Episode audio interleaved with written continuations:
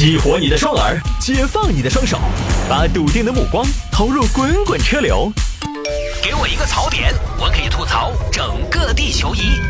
微言大义，换种方式纵横网络江湖。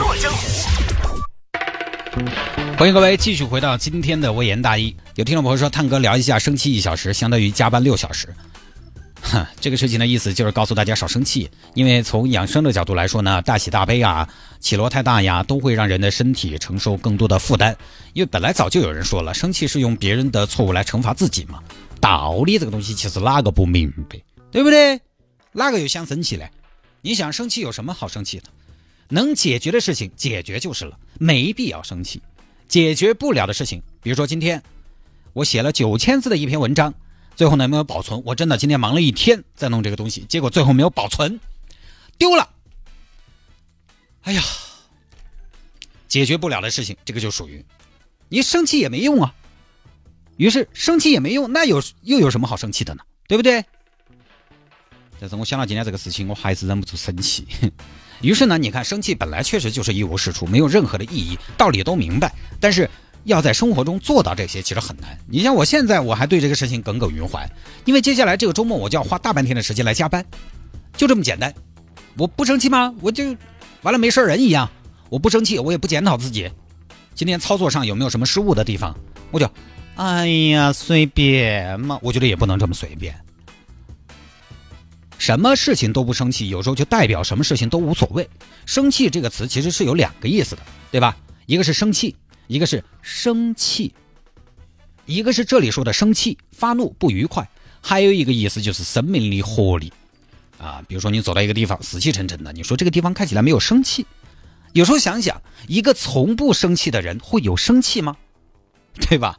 两个生气意思不一样，所以呢，我觉得该生气的时候没必要憋着。比如说今天我就特别生气，生我自己的气，一个小小的失误。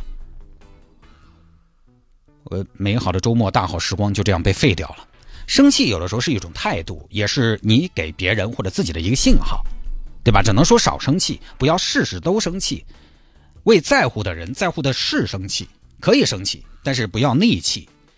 而且你说生气一个小时相当于加班六个小时，那我就要说的，我加班的六个小时，我也伴随到六个小时的生气多，对不对？那加班多生气啊，对不对？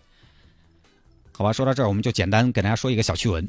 嗯，也是听众朋友推荐的。日本僧侣因为加班抑郁被认定工伤，这就是加班来吧？加班都抑郁了，起诉寺院要索赔。所以日本这个加班文化确实有的时候想想太丧心病狂了啊！连出家人都没有放过。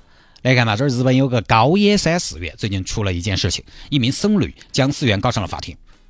法官，贫僧要告他们。诶，大师，你怎么也来打官司了？说出你的故事吧。就这名僧侣呢，是二零零八年开始在高野山寺工作的。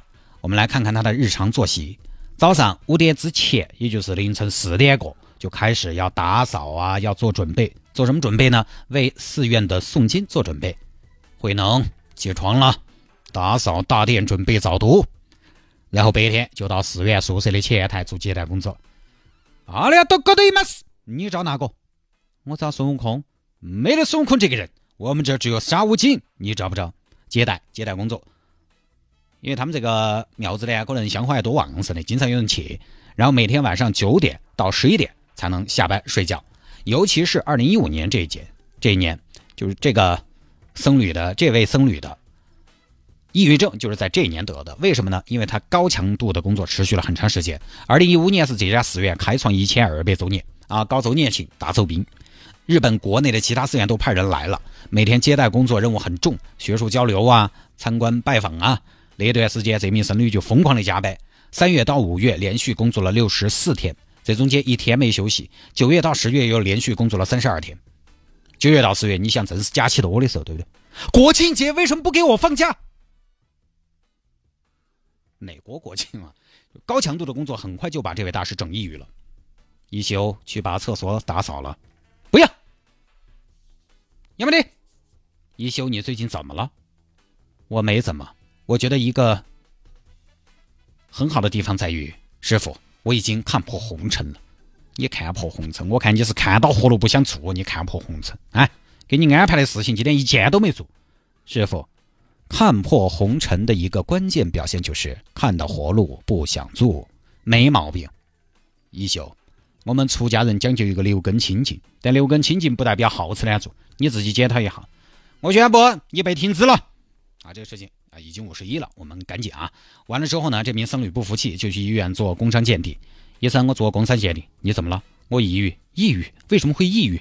因为我们寺院疯狂加班，严重违背了劳动法。最后呢，结果医院还真的就认定了工伤，现在就是要赔偿。就这个事情告诉我们，人呐，有的时候光靠意志品质还是得不行啊，还是不行，不得行。当然，日本的僧侣为什么那么忙呢？刚好这篇报道跟大家解释了，因为日本的寺庙它承担一些比较重要的工作，就是葬礼这个事情。大家经常看日本的影视作品，你都看得到，《非诚勿扰》里面不是都有，是葛优吧？误入日本大佬葬礼。好多是在寺庙里面进行的，每年他们日本僧人还要办一个丧葬技能比赛，人家是有业务的，而因为这个丧葬的业务呢又不能预测，对不对？我怎么知道什么时候 有业务呢？所以很多寺院是随时待命，全年无休。当然，因为有经营行为嘛，所以日本的僧侣也有收入的。一般刚入职的月薪是十五万日元，就是人民币呢一万不到啊，因为现在汇率好像在将近十八左右，十五万日元除以十八呢，就是一万人民币。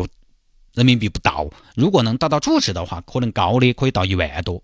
还有一些经营不错的寺院，网红那种，他主持月薪可以到五十到六十万日元，而且还可以搞其他的房地产或者幼儿园。我看还有一个住持在京都开了个酒吧，叫和尚酒吧。所以，日本这个国家真的很务实，反正世俗国家嘛，我干脆一切世俗到底，就跟所有的其他行业一样。